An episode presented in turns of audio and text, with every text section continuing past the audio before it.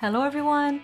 My name is Viviane, and I'm here to bring an inside vision of the mountain bike world to you and to the Brazilian audience. Every week, I interview athletes and personalities that live the high performance life of MTB to learn more about themselves than we usually see on the tracks or result focused interviews. Our English episodes will be commented in Portuguese by me and my friends from Gregário Cycling to make sure that the Portuguese speaking listener doesn't miss a thing. Please follow us on social media to leave your comments, suggestions, and to let us know if we should prepare more specific content in English. Our Instagram is at mtbpass, and my personal Instagram is at Viviane Faveri. Thank you and welcome to our MTB Pass mountain bike world.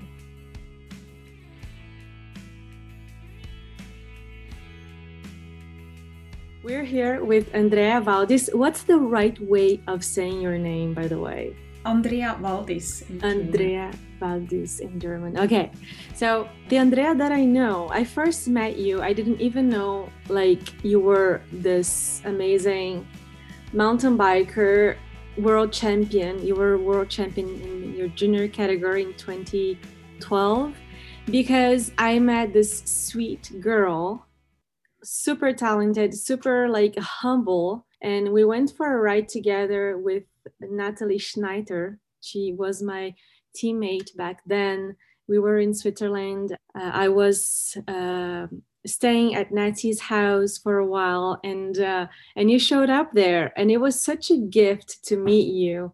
And then Natty started telling me about you, and she was like, "Andrea is this this super talented girl from Swiss national team, and she's amazing, and she's." Um, you jumped to the under 23 category and you were just like finding your way up the categories with that huge tile in your back.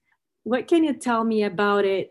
Where you come from and where you are right now like having been so successful at such a young age Yes. So first, yeah, I really remember meeting you in Switzerland. It was also for me a really good experience meeting this Brazilian girl and getting to show the best side of Switzerland. And we remember we had beautiful rides, best weather, really good scenery.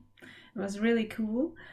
And yeah, coming back to yeah, where I come from, I grew up I started mountain biking when I was, I think, 10 years old. And yeah, I just found out that really close to my home there is a, a club race. And I started then with the first mountain bike race. And it, kind of a crazy story. It was, it's such a small race. And like I had to do like 10 laps or whatever, really small laps. And I think I overlapped every girl at least once or something. So it was really a fun story and I got really hooked up with mountain biking and I really liked it and yeah, I started to do more races at a time. I yeah, first with national or like regional races, then national races in Switzerland.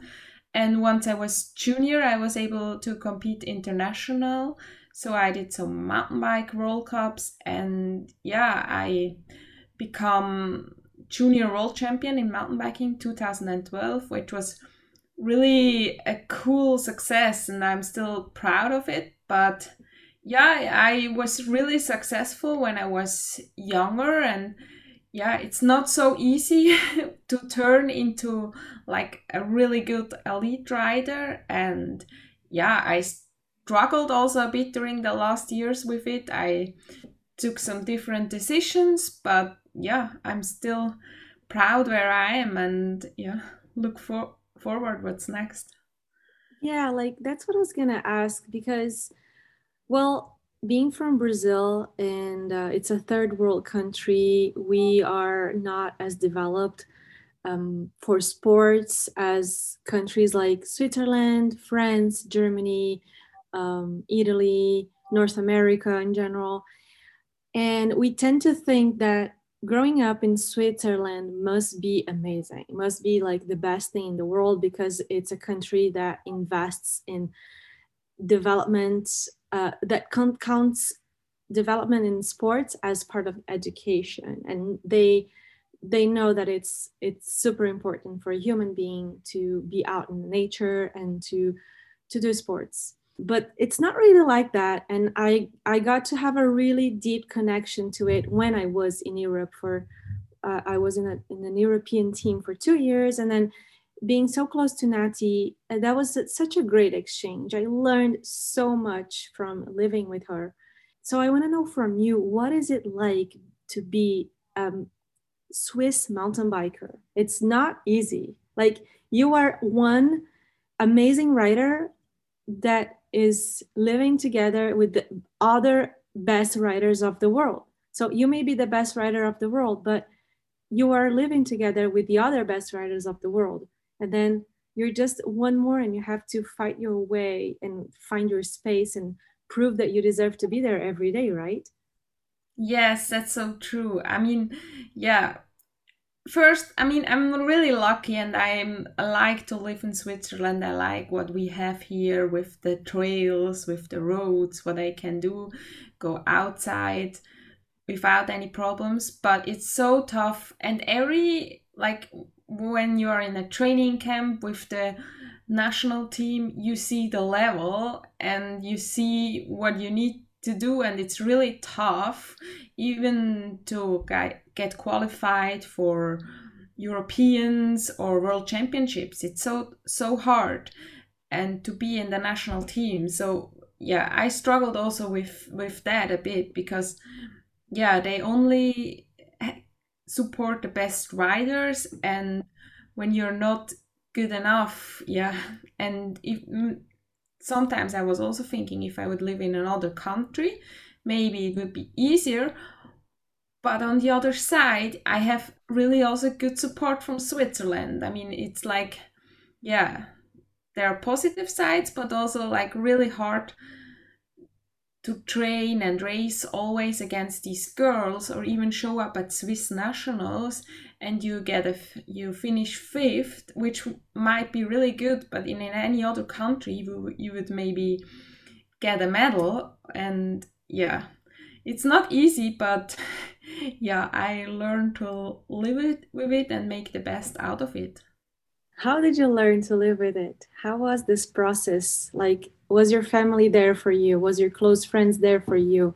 Were the sponsors there for you yes i like i really or i'm still in the process but like focusing on myself and doing the best i can do like train really good have um family who, who supports me my boyfriend. So like that i can and yeah on the race show up and give my very best i can. And don't yeah don't think that i'm like i'm a good person even if i don't have the good race. So mm-hmm. that's really important for me in the step like i learned a lot. Like if i win or lose a race i'm like still the same and mm-hmm. Was it a tough like was it the biggest challenge to to realize that winning or losing you're still the same your friends are still there the most important things in your life don't change yeah especially when you're younger so now i'm not anymore like the results are what counts but when you get older and you yeah other important things in life count for you as well. So, yeah, you have to go through that process. Mm-hmm. Yeah. So, like, what I what I know from the outside following your career is you struggled a bit through the under 23 category, like maybe trying to find that balance.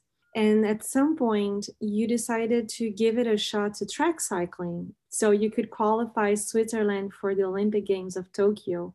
And by the way, you partnered up with another amazing person in my life, which is Aline Seitz. So like she was also my teammate in in Europe, and it's so it's so crazy how our, how I feel like our paths crossed because of this connection with Nati and Aline. And can we say that it, it, was the best failure failure of your life not qualifying the Swiss to the Olympics? Like if you continue racing World Cups, I know that you're gonna just like enter that top 30 really soon and top 20. Like that's what's happening to you right now. You're growing back into high performance and getting super fast again. Yeah, coming back maybe a bit. Yeah, when I switched into younger 23 category first year i was really successful i didn't expect a lot so i won immediately two world cups and then i signed for the luna pro team back then which is the Clif pro team today and i had really high expectation in mountain biking performing getting better yeah into the elite. And i really struggled to do the next step. And then Swiss Cycling um, build up this track cycling program for women. And they hired a coach only for women and that was really exciting for me to do just something else after because i've been in the sport mountain biking for 10 or more years already and i was a bit tired and i didn't know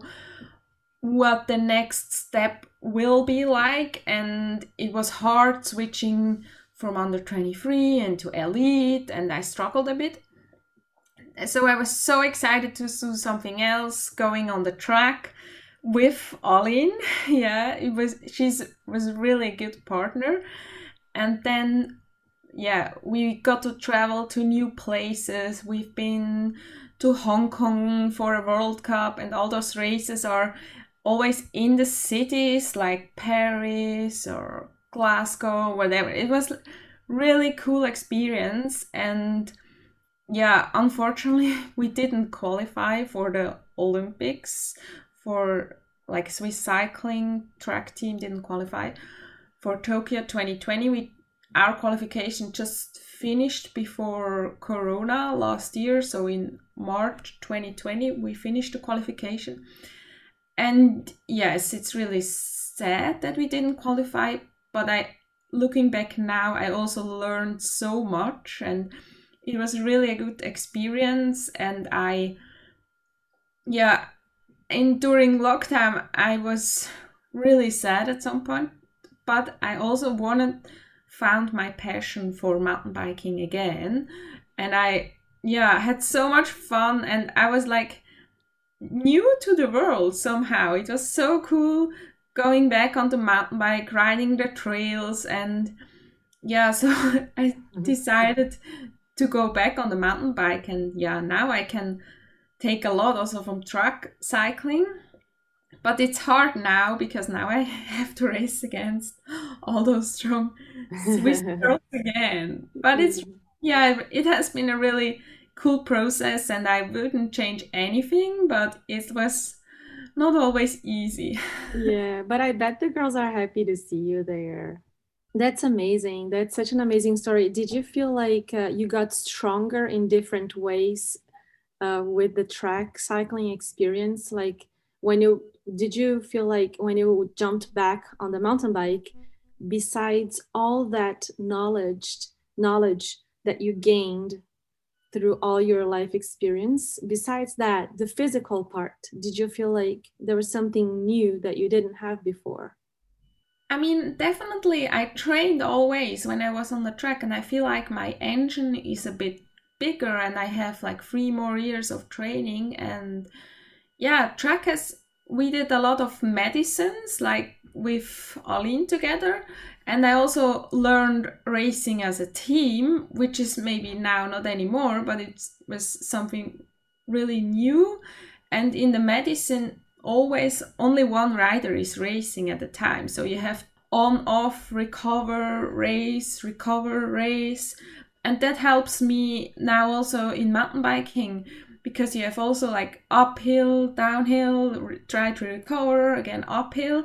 And I think from like madison has some really sim- similarities. Mm-hmm. That's awesome. You got to expand your your capabilities, your your recovery capability.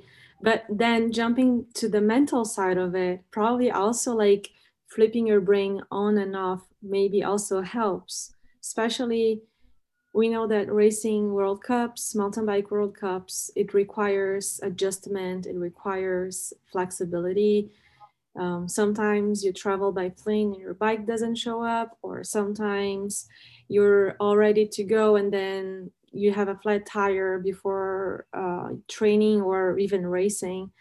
So, like learning how to not be stressed or how to use stress as your friend, right? Does that make sense?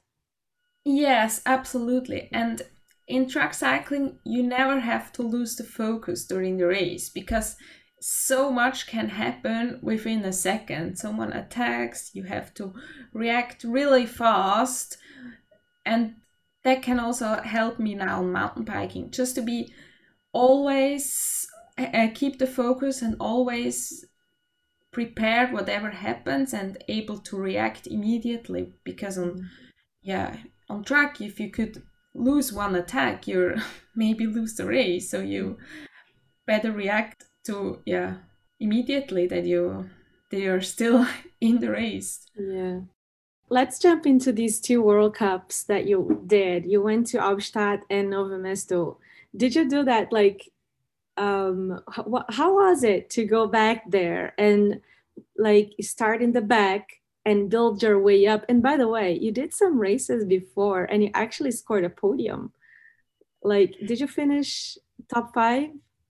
I finished sixth in a Swiss Cup, which was really a good field. So, yeah, that was really a good race.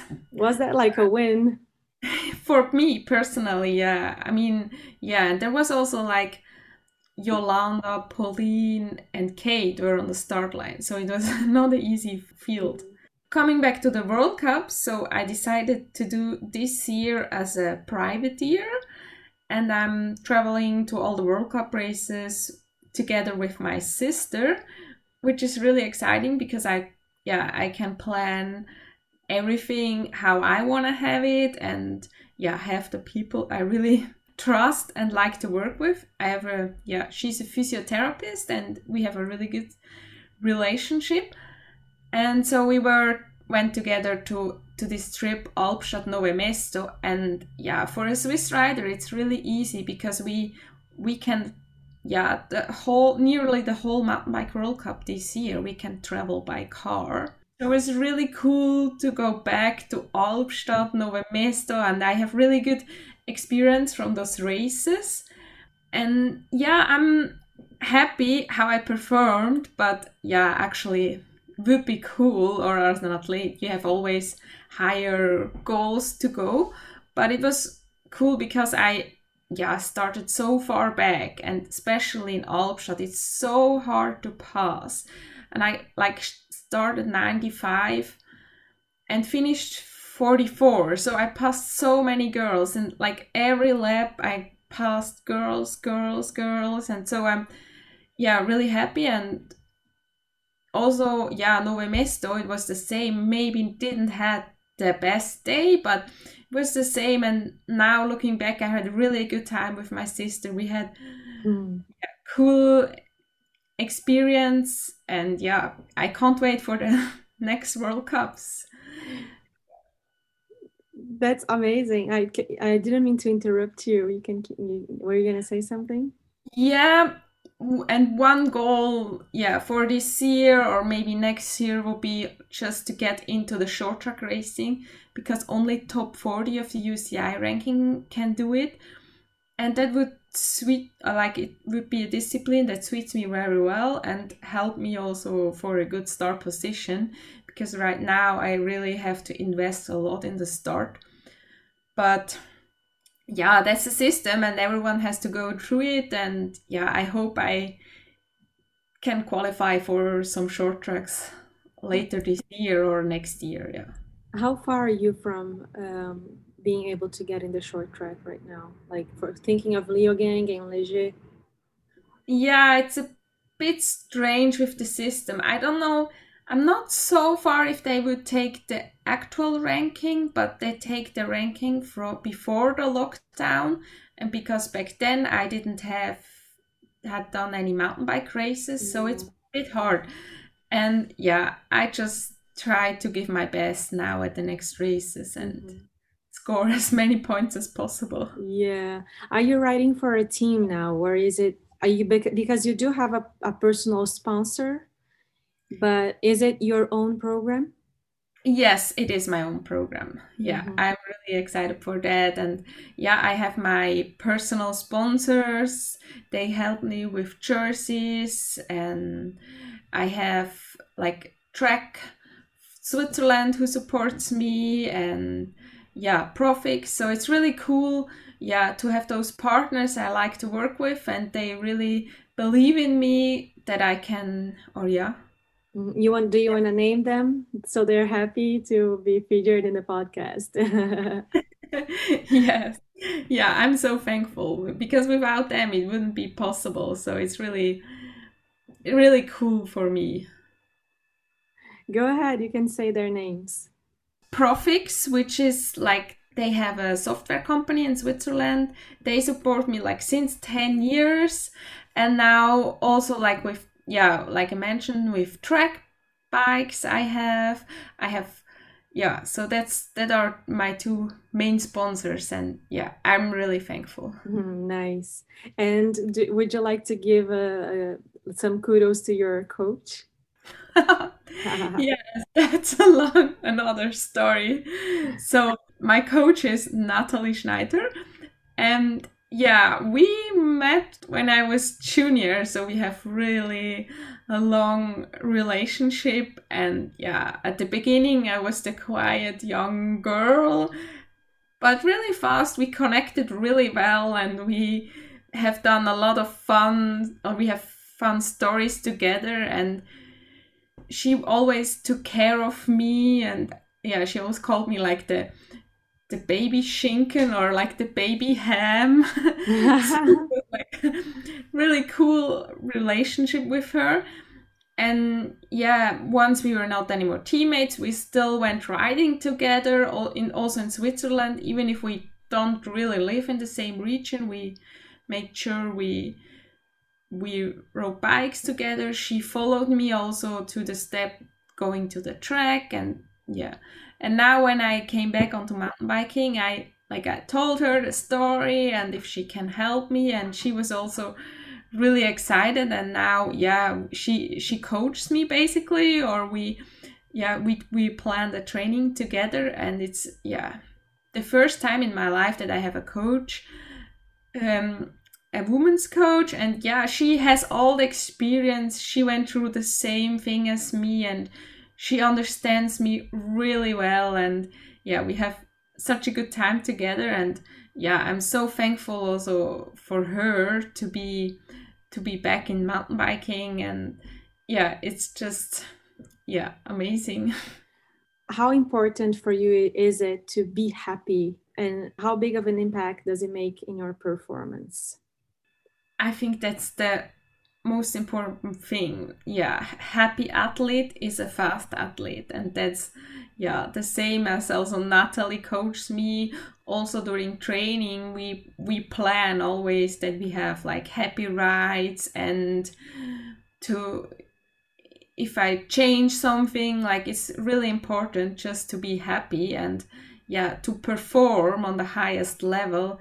It's so tough and yeah like it's so important to be happy and get up and be thankful what I can do and enjoy it. Yeah, I kind of feel like the highs and lows of high performance, they help us learn that the hard work will actually only pay off if you are really happy. Yes, that's so true and like so many you go through so many hard periods and a lot of things basically for me is happening in my brain and physically i would be strong but i'm not able to do it in my head because i'm stressed about something or not happy with with something. So yeah you better gonna change it that you're mentally ready. It's like mm, i think physically everyone is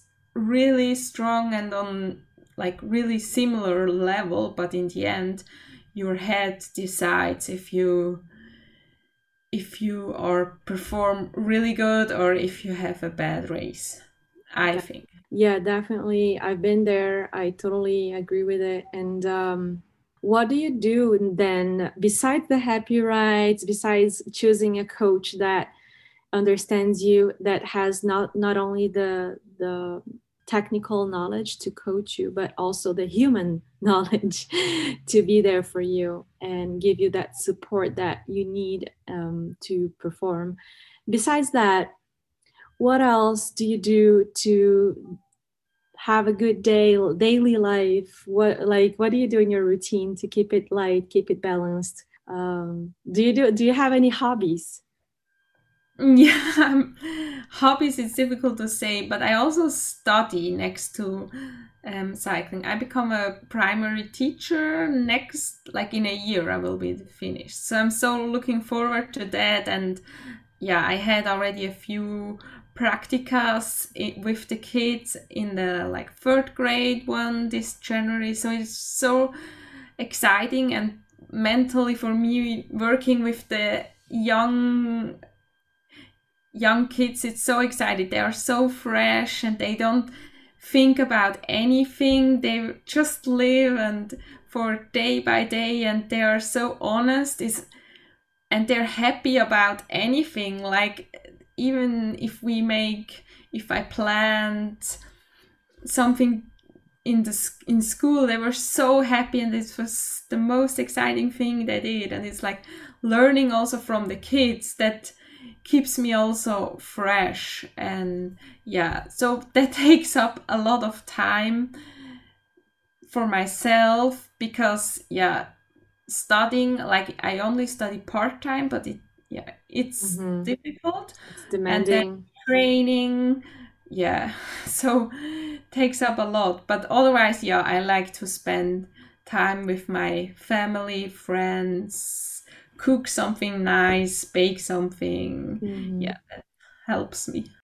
Um thank you so much for sharing all of this. I think you're you're going to be an amazing teacher. Like i can see in your the, like the in your eyes and the way you, you spoke about how how much you love to be around kids. Like i can only imagine how awesome it's going to be to be your student. Like yeah my teacher she is amazing and she's like she's this amazing person and guess what she's a badass mountain biker and track cyclist like I think it's going to be so much fun for the kids to be your student. yes, for sure. And I'm really looking forward to do that. But first, I still want to race as a mountain biker. And I mean, I still have a few more years I can mm-hmm. race on the highest level.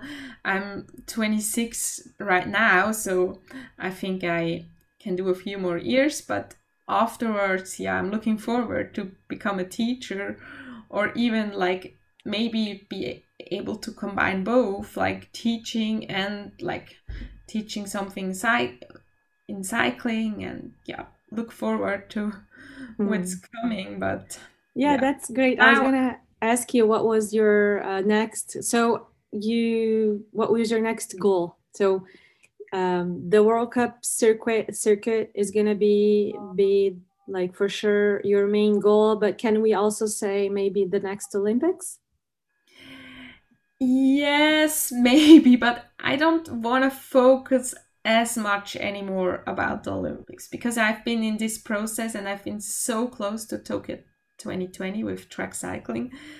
And it's like so hard. And I think I only want to like enjoy it and go a bit away from the Olympic I mean Olympic dream. Yes, every every athlete dreams about and I think right now I focus on the World Cup and hopefully to get qualified for World Championships. And yeah, that is my main goal. Keep it fun. Mm-hmm. But I don't want to say like 2024 is my my goal, but I can imagine that I'm still racing in like three years. So mm-hmm. yeah, we'll see what what happens. You'll never know. Yeah, that's great. Like seeking happiness through this process, and Olympics is a consequence if that's what's meant to be and that's what you want. But I hope that the listener gets what I'm getting because it's so amazing. I'm so thankful I got to talk to you and um, be here with you. Thank you so much. And um, just to finish off, I want to ask one thing is if you want to leave a message to the younger athletes. And the second thing I want to ask is uh, what you think is the role of sports in society? So, like everyone tells to you, but just keep it fun. It's so simple and go out, ride with your friends, enjoy being on a bike or whatever sport you do, or if you play music, it's just enjoy it and don't put too much pressure on yourself when you're young. It's so hard and everyone tells it, but tells the same, but it's I went through the same process and yeah, I I wish I could tell that to me, to my younger self. And sport is a unique thing you can do to stay healthy mentally and physically. It's like so important in those days when you are only like li- living at home, ha- doing home office. With sport or with mountain biking, you can go out into the nature and it, yeah, you're you're getting fresh again, you get some air. And I think it's really important for a society to stay mentally and physically healthy for all the daily challenges we have to deal with. So I think, yeah, sport is really important and will be forever really important in my life. Awesome. Well, that's it. I wish you great World Cups. I wish you great training days. I wish you lots of fun. And I wish you to accomplish, to feel satisfied with whatever you do, because that's the most important thing. I don't care about um, numbers, those numbers. I, I know that when you finished 40 something on the World Cup, you were satisfied because you started at 90. Um, so I just wish you keep on satisfying yourself with your choices and all the best and crossing fingers that you will achieve that your that goal of being qualified for world championships and starting at the XCC short the short track on the World Cups. Thank you, Vivi, so much for taking me part on this show. So excited, and hopefully one day we can ride again together. That would be so awesome.